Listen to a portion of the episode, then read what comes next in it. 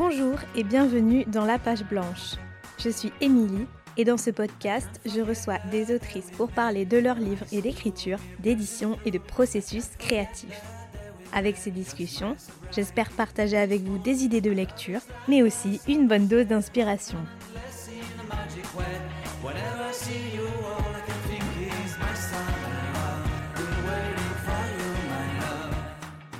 Aujourd'hui, j'ai l'immense plaisir de recevoir Anne Berest pour discuter de son dernier roman La carte postale, qui a vraiment été un gros, gros coup de cœur de la rentrée littéraire.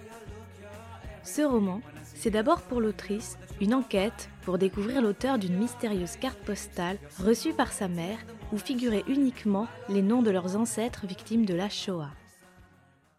L'occasion dès lors de retracer le parcours de sa famille et de plonger au cœur de sa propre identité en redonnant vie à ses aïeux disparus.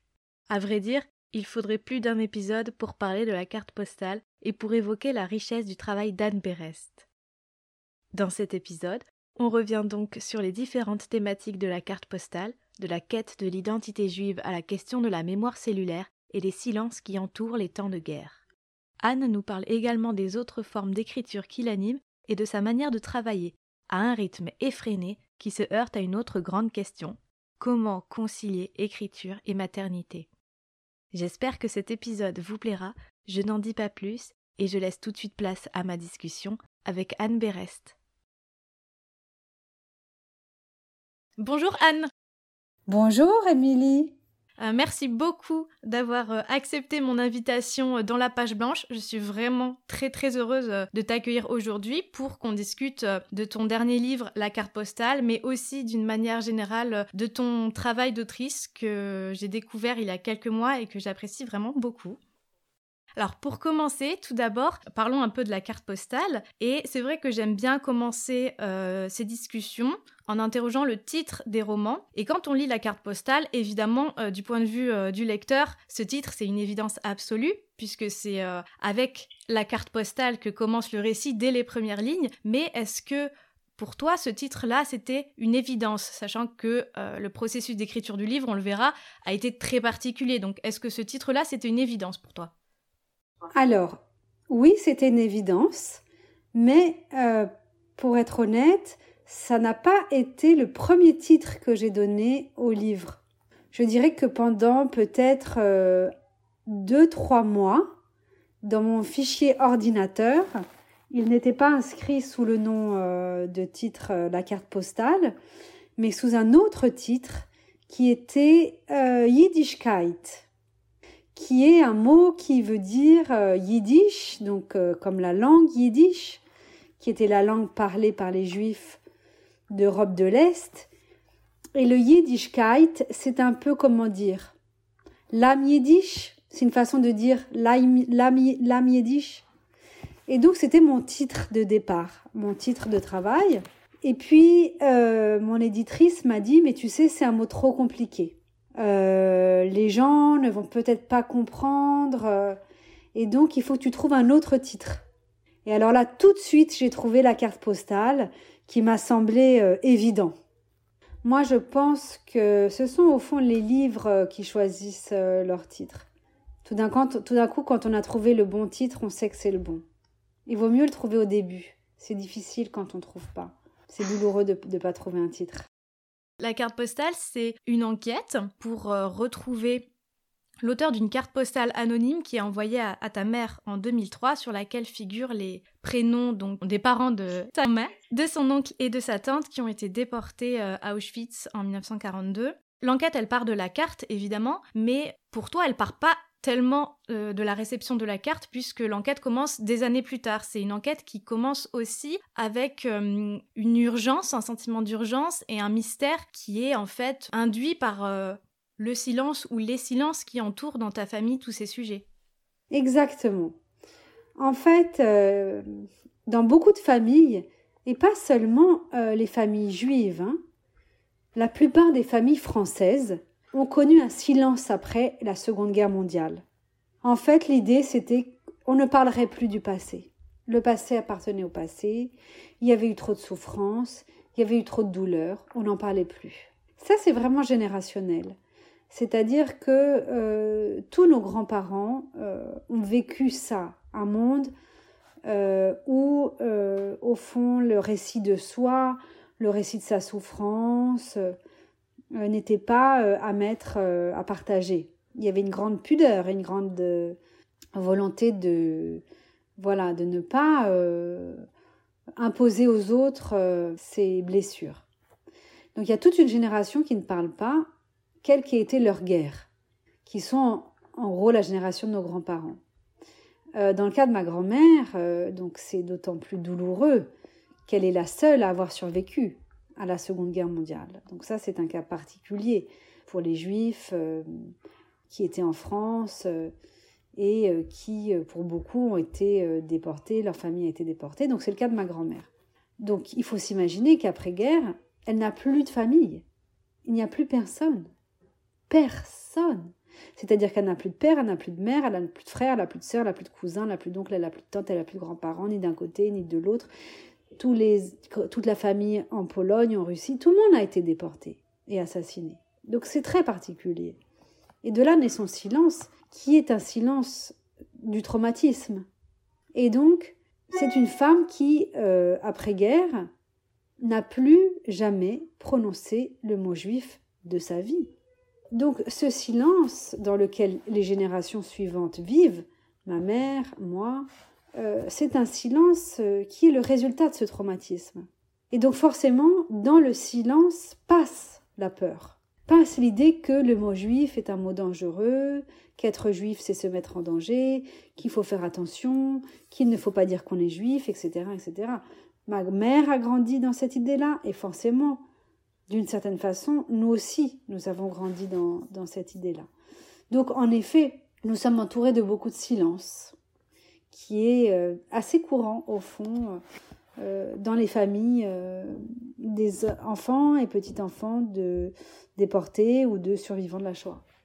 Oui, c'est ce silence et cette méconnaissance des origines qui, qui fait que finalement, à l'enquête se mêle aussi une quête justement des origines, le fait de remonter comme ça les, branches de l'arbre généalogique et de, faire une quête de sa propre identité, de découvrir en fait euh, une toute nouvelle identité à laquelle la narratrice donc ne, sait pas toujours comment se, comment se positionner. Et en fait, l'enquête euh, historique, familiale et cette quête un peu personnelle, l'un ne pouvait pas aller sans l'autre finalement.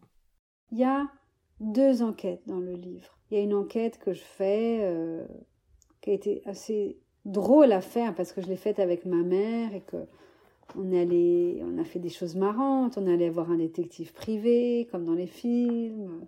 J'ai rencontré un graphologue. Alors ça, ça m'a beaucoup, beaucoup intéressé.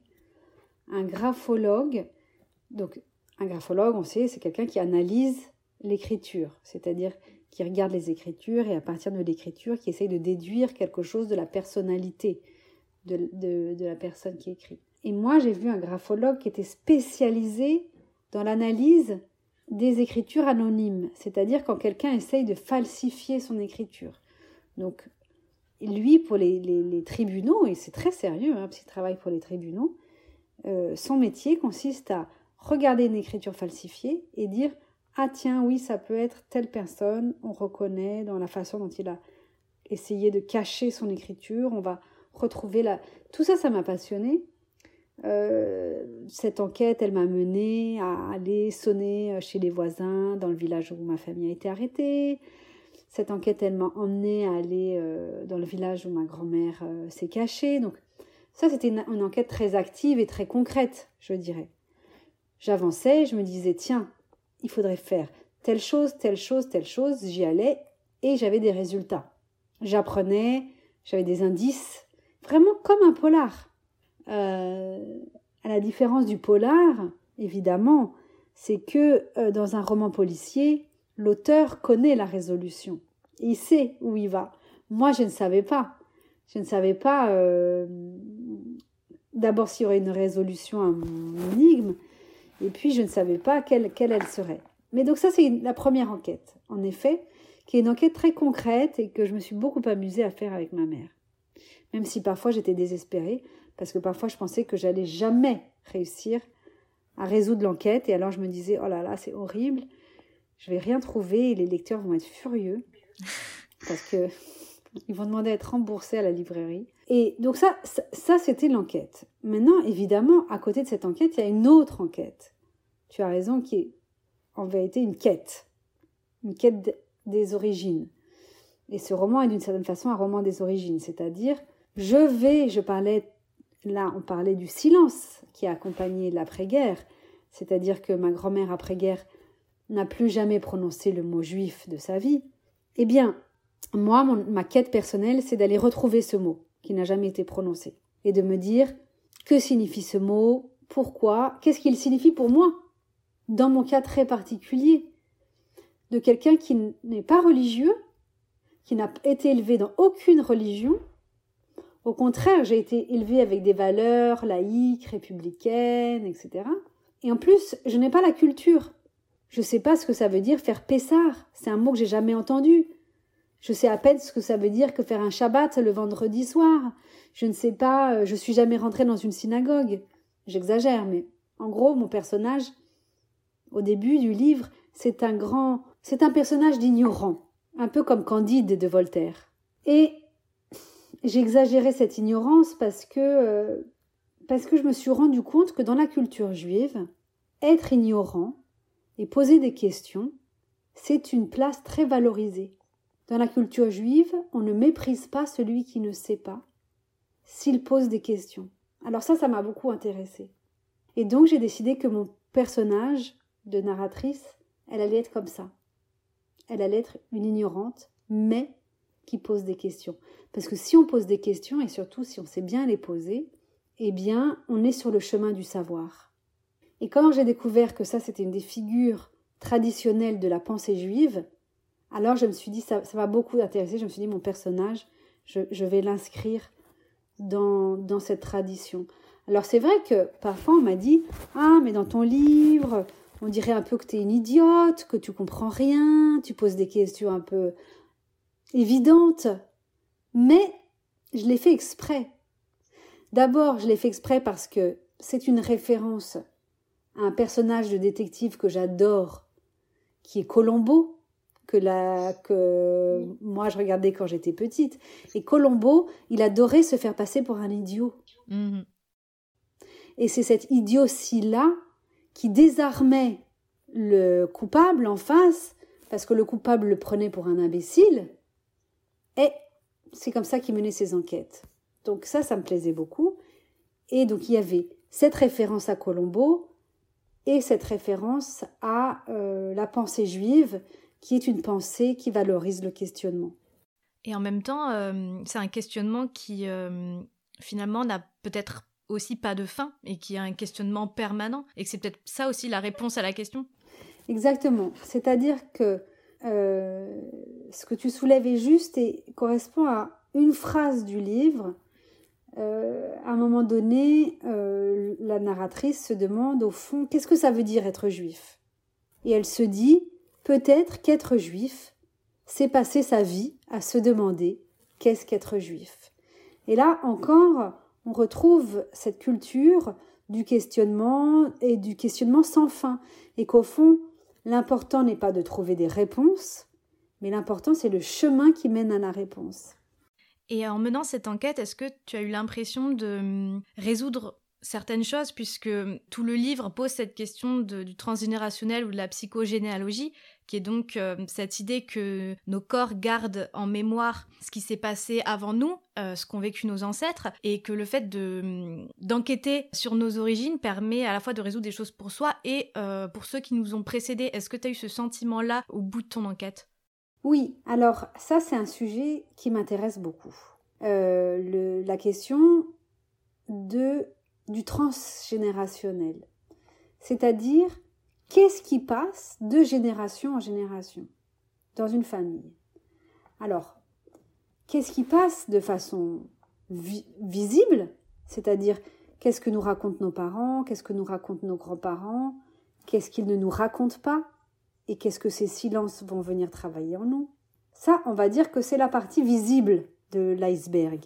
La partie visible de la question de la transmission euh, générationnelle, transgénérationnelle. Mais j'ai aussi voulu travailler sur l'invisible, c'est-à-dire sur la transmission des choses que l'on ne voit pas. Alors, la première fois que cette idée m'a frappée, c'était il y a très longtemps, c'était il y a une vingtaine d'années. Je rencontre une femme qui travaillait sur la question de la transmission génétique, c'est-à-dire qu'est-ce qui dans nos cellules passe de génération en génération, et elle s'était arrêtée sur moi à cause de mes cernes. Moi, j'ai des grosses cernes, et je les ai toujours, et je les ai toujours eues. Et cette femme m'avait dit, tu as des cernes parce que c'est une transmission de ta famille. Ah bon? Oui, oui, oui. Elle m'avait dit, alors ça, ça m'avait frappé, c'est peut-être un peu farfelu, mais ça a fait travailler mon imaginaire d'écrivain. Elle m'avait dit, ça veut dire que dans ton arbre généalogique, avant toi, sur trois générations, il y a quelqu'un qui a été témoin de quelque chose de si violent que en fait ce témoignage se traduit dans ton corps des générations après par des cernes sous les yeux. C'est un peu tiré par les cheveux cette explication. Mais elle a de la poésie aussi cette explication. Ça c'était resté dans mon cerveau. J'étais jeune quand on m'a dit ça, j'avais 20 à 21 ans. C'était au tout début, tout début du travail des scientifiques sur la question de la mémoire cellulaire. Et elle, elle était au début de ça. Et comme ça m'avait frappé et que ça m'était resté en tête, je me suis toujours intéressée à la question de la mémoire cellulaire. Et donc j'ai emmagasiné, emmagasiné des informations. Et donc aujourd'hui, il est quasiment prouvé scientifiquement que nos cellules conservent des émotions, des événements sur trois générations. Alors ça, je trouve ça inouï. Parce que ça veut dire que sans que nous le sachions, continue à travailler en nous des événements, des choses qui peuvent expliquer aussi des traits de notre caractère ou des phobies qu'on peut avoir ou des angoisses qui nous semblent venir de nulle part alors que peut-être qu'elles viennent de la mémoire de nos cellules. Ça, ça m'a beaucoup intéressé. Et puis aussi, je me suis rendu compte en travaillant sur mon arbre généalogique qu'il y avait des coïncidences absolument incroyables. Que j'habitais dans la même rue que là où avait vécu mon arrière-grand-oncle. Je, vis à Paris, il y en a beaucoup des rues à Paris. Pourquoi je me suis installée là, en face de là où il habitait? Que j'avais voulu aller faire mes classes préparatoires dans le, collège ou et le lycée où, où ma grand-mère et sa sœur avaient été. Enfin, qu'il y avait des lieux qui m'attiraient, autour desquels je tournais, et qui en fait étaient des lieux liés à ma famille, ce que je ne savais pas. Et en fait, quand vous, vous discutez avec des gens qui eux-mêmes travaillent sur leur arbre généalogique, on se rend compte que ces coïncidences, elles sont très courantes. Que quand on travaille sur ses ancêtres, on voit qu'il y a quand même des choses. Ah tiens, c'est bizarre. Ah tiens, tel hasard. Il y a eu ça, il y a eu ça, il y a eu ça. On peut considérer que ça demeure des hasards, de purs hasards. Bon, moi encore une fois, j'ai un esprit de romancière. Donc ces hasards, ils me fascinent, ils font travailler mon esprit. Et donc, euh, je, m'y attarde sur euh, quelque chose, sur la beauté de ces hasards et sur ce qu'ils veulent dire de la façon dont les morts et les vivants se côtoient, dont nos fantômes, nos disparus, continuent de vivre à travers nous et en nous. Si on fait l'effort de les connaître, de savoir où ils ont vécu, quel a été leur métier, ce qu'ils ont fait. Et moi, je dis ça, cet effort, je ne l'ai pas fait quand j'avais 20 ans. Je l'ai fait quand j'ai eu 40 ans. D'accord? C'est pas. Il faut. C'est un moment de la vie où on décide de comprendre d'où on vient, qui ont été ces gens. Eh ben, d'une certaine façon, on les fait revivre. Et je trouve que ça, en tout cas pour moi, ça a été une expérience merveilleuse. Et c'est peut-être aussi la somme de toutes ces coïncidences qui, euh, peut-être aussi euh, à la fois fait de toi euh, une autrice et en même temps qui fait que euh, ce thème de la famille est complètement central dans tout ton travail? Oui, en effet, tu as raison, la famille est le vraiment une sorte de terreau commun à toute mon œuvre. Parce que que ce soit pour mes livres, ma pièce de théâtre, que ce soit la série que j'ai écrite, Mytho, c'est vraiment la question de la famille ne cesse, ne cesse, ne cesse de me travailler. C'est mon, mon matériel d'écrivain. Et c'est sans doute parce que, voilà, je, suis, je viens d'une famille où il s'est passé beaucoup, beaucoup, beaucoup, beaucoup de choses, des mélanges, des brassages. Donc, euh, peut-être que, voilà, mon, mon travail d'écrivaine dans cette vie-là, c'est de raconter ce passé et de raconter qui ont été ces gens. Pour faire que la petite histoire. C'est pas pour raconter ma famille et ou moi. Je veux dire, euh, ça, ça, c'est pas égocentré, ça ne m'intéresse pas. Mais c'est pour que ces personnages deviennent, racontent la grande histoire. Qu'à travers eux, chacun puisse se apprendre quelque chose, retrouver quelque chose. Et c'est euh, quelque chose qu'on ressent à la fois avec la carte postale, mais aussi euh, avec Gabriel, le livre sur euh, ton arrière-grand-mère que tu as coécrit avec ta sœur. Et, c'est des livres qui, qui, effectivement, ne sont pas que sur ta famille, c'est aussi comment on interroge le passé, comment on le relie aussi au présent. C'est pas que des livres historiques en plus, il y a vraiment ce, ce lien permanent entre passé et présent. Tout à fait, ça c'est vrai que c'est un dispositif qui était à l'œuvre dans Gabriel et, que j'ai, mais que j'avais trouvé dans mon livre sur Sagan. Mm. Le livre que j'avais écrit avant, euh, Sagan 1954, faisait des allers-retours entre ma vie et la vie de François Sagan. Et là, j'ai trouvé quelque chose qui m'intéressait dans l'écriture. Mais c'est vrai que avec Gabriel, on racontait, ma sœur et moi, l'histoire de cette femme, mais aussi toute une histoire de l'art dans les années 10. C'était une fresque historique où euh, on pouvait comprendre pourquoi tout d'un coup la peinture passait du figuratif à l'abstraction, rencontrer tous les artistes de cette époque. De la même façon que j'ai voulu, avec l'histoire de ma famille dans la carte postale et l'histoire des Rabinovitch, qu'on comprenne une histoire de France, une histoire des années 30, une histoire de l'occupation, à travers eux. En même temps, euh, tu as écrit beaucoup donc sur, euh, sur des femmes, que ce soit Sagan, comme tu disais, ton arrière-grand-mère. Euh, là, tu parles beaucoup de ta mère, de ta grand-mère. Et ta sœur a aussi une place dans la carte postale, donc il y, y, a ce lien très fort entre les différentes femmes. Qu'est-ce que ça veut dire pour toi d'être une femme écrivain? Est-ce que c'est une question que tu te poses ou pas particulièrement? En ce moment, la question que je me pose beaucoup, c'est comment on, concilie le fait d'être écrivaine et mère? Alors ça, ça m'intéresse beaucoup aussi. C'était ma prochaine question, c'était la manière de, faire la transition entre les deux. Je me permets d'ajouter qu'en fait, euh, j'ai lu tout récemment ta pièce de théâtre La Visite. Ça m'a beaucoup parlé, évidemment. Oui, parce que tu viens d'avoir un petit bébé. C'est ça, et je me suis dit, mais ça, c'est un, un grand texte euh, sur la maternité l'air de rien, ce, monologue d'une jeune femme qui reçoit de la visite euh, qu'elle n'a pas très envie de recevoir euh, après euh, son accouchement, qui développe toute une réflexion sur la maternité, mais qui va au-delà de la maternité. j'ai trouvé ça absolument extraordinaire et bah, je voulais te poser la question de savoir comment on gérait tout ça, comment on pouvait concilier maternité et écriture, maternité et travail d'une manière générale aussi. C'est très difficile, c'est très difficile. C'est quasiment deux choses inconciliable. C'est-à-dire que pendant que j'écris mes livres, je me dis oh là là, je suis pas avec mes enfants, je devrais être en train de partager d'être de partager un moment avec eux. Et quand je suis avec mes enfants, je me dis oh là là, je devrais être en train d'écrire mon livre, ça n'avance pas.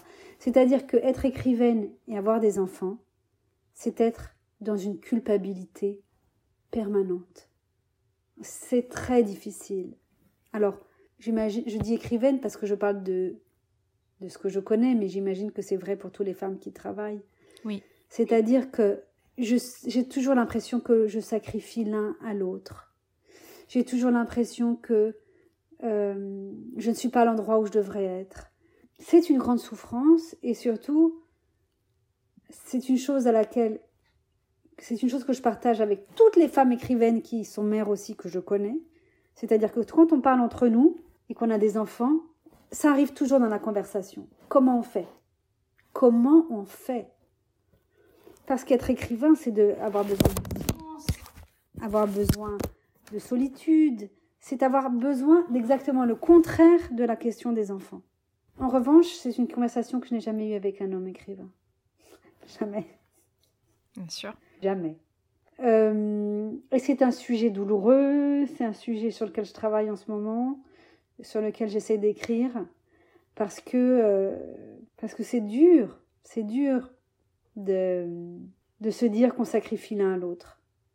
Et puis mes enfants, je vois, ils sont toujours en train de, de lutter contre mon livre. pour avoir mon attention, pour avoir ma concentration. Ils voient bien que même quand je suis là, je ne suis pas là parce que je pense à autre chose. Et ils me disent tout le temps, mais maman, t'es dans la lune, mais maman... Hein. Mm. Eh oui, bah, c'est difficile. Et en même temps, euh, j'ai, euh, je t'ai entendu prononcer une phrase à ce propos qui m'a beaucoup marqué, beaucoup touché aussi, et qui, je pense, pouvait être une forme de, de réponse tant bien que mal à cette problématique, qui est d'écrire pour être une mère fonctionnelle quand je n'écris pas. Oui. Et, et ça, je me dis peut-être que c'est bon gré mal gré une bonne façon de voir les choses et une bonne façon de concilier les choses, même si la culpabilité reste.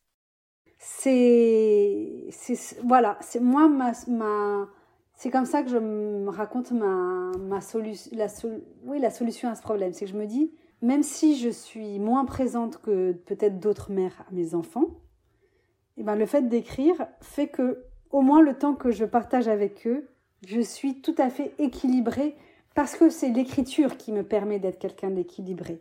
Si j'écrivais pas, je serais un peu euh, désaxée. J'aimerais euh, poursuivre et euh, bientôt arriver à la fin de cet entretien. Oui, parce que je dois les emmener à m'occuper d'eux, mes enfants. Comme nous sommes un peu prises par le temps, et j'aimerais quand même qu'on parle un tout petit peu de, ton travail d'autrice, de ta manière d'écrire. Alors déjà, j'ai lu aussi que tu avais un rapport au travail euh, que tu qualifiais de maladif. Qu'est-ce que ça veut dire exactement euh? En fait, moi, j'écris tout le temps. Je travaille tout le temps. Et quand je n'écris pas, s'il y a une journée où je n'écris pas, j'ai l'impression que ma vie ne sert à rien, que euh, tout est foutu, que enfin je pars dans des l'absence de travail me oui me fait vriller. Je suis obligée de travailler tous les jours, d'écrire tous les jours. Je prends pas de vacances, je prends pas de week-end. Pour moi, les vacances, c'est simplement se déplacer pour travailler dans un autre endroit où les autres sont en vacances. Mais moi, l'idée de prendre des vacances me, me terrifie. Et donc euh, finalement, l'écriture, c'est une façon aussi peut-être de calmer une, une anxiété ou quelque chose de cet ordre-là C'est-à-dire que moi, c'est ce qui me... Il y a des gens qui vont avoir besoin, je sais pas, de prendre des médicaments, des gens qui ont besoin de boire un peu, des gens qui ont besoin de prendre des substances, des gens qui ont besoin de faire du sport à outrance, des gens qui vont trouver, je sais pas, au contraire, dans des sports euh, comme le doux, le yoga, ou des choses qui vont trouver une façon de calmer un feu intérieur ou une crise intérieure. Moi, c'est l'écriture. C'est une addiction, oui. Et tu n'écris pas que des romans, puisque on l'a dit avec euh, La Visite, tu as écrit euh, du théâtre, c'est pas ta seule pièce de théâtre d'ailleurs, et aussi du scénario avec Mytho pour Arte. Quelle différence tu vois entre ces différents types d'écriture? Parce que le roman, c'est souvent l'espace de la liberté totale, alors que le scénario, c'est très codifié. C'est ça que j'aime, c'est-à-dire qu'en fait, dans le scénario, dans le, dans le roman, j'ai le droit de tout faire, il n'y a aucune règle, et le scénario, on a quasiment le droit de rien faire. Tout est, euh, doit correspondre à des règles qu'il faut connaître sinon ça marche pas. Et donc, moi j'aime bien faire les deux, parce que l'un est la vacance de l'autre. Je vais écrire euh, le matin sur mon scénario, et puis l'après-midi, euh, je vais écrire sur euh, mon roman, et, c'est agréable de passer. C'est-à-dire, c'est comme passer de deux sports qui n'auraient rien à voir. C'est comme si on faisait du foot le matin et l'après-midi de la natation. On ne peut pas le comparer, mais les deux, euh, les deux me plaisent pour des raisons très différentes. Et le théâtre? Et le théâtre, pour moi, c'est l'écriture la plus difficile. C'est celle qui m'impressionne le plus. Le théâtre, euh, parce qu'il faut trouver une chose qui est très particulière, qui s'appelle la théâtralité, c'est-à-dire la façon dont on englobe le spectateur à l'intérieur du, du procédé. Et donc voilà, c'est très dur, mais j'adore le théâtre. J'aurais deux dernières euh, La première, c'est de savoir euh, qu'est-ce que tu dirais à une jeune autrice, jeune ou pas jeune, mais quelqu'un qui débute et qui se sentirait pas en confiance? Je lui dirais euh, qu'importe de ton premier livre, il sera peut-être très mauvais, mais le second sera le deuxième sera meilleur, le troisième encore meilleur, et au bout de ce chemin-là, tu deviendras peut-être un grand écrivain. Mais il faut juste savoir que c'est un chemin, un apprentissage, comme tout travail faut commencer humblement. Et ma toute dernière question, est-ce qu'il t'arrive parfois d'être confronté à la page blanche? Il m'est arrivé plus jeune d'être confronté à une difficulté physique du travail. Parfois, j'avais du mal à me mettre au travail. Mais après, c'est comme un muscle. C'est comme quelqu'un qui fait un marathon. Au début, quand vous apprenez à courir, vous courez 10 minutes, c'est difficile, vous avez mal. Et puis avec des années, vous pouvez courir un marathon 42 km sans problème. L'écriture, c'est la même chose. C'est de l'entraînement. Mais, mais il ne faut pas avoir peur de la page blanche. C'est un muscle. Très bien. Bah, merci beaucoup. Merci de m'avoir consacré ce temps court alors que tu es prise. C'était vraiment un bonheur. Donc, euh, merci, à, toi. À bientôt.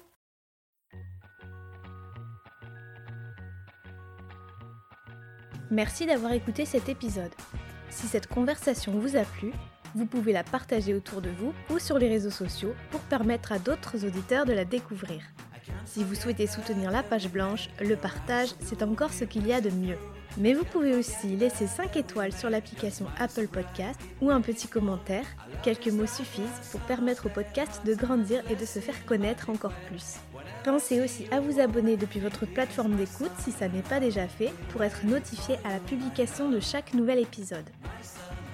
Si vous souhaitez discuter, me poser des questions et pourquoi pas me soumettre vos coups de cœur et de potentiels invités, ça sera avec grand plaisir. Vous pouvez me retrouver sur Instagram via le compte Émilie Dezelienne ou sur la page blanche-du-bas podcast. En attendant, je vous dis à très vite pour un nouvel épisode de la page blanche.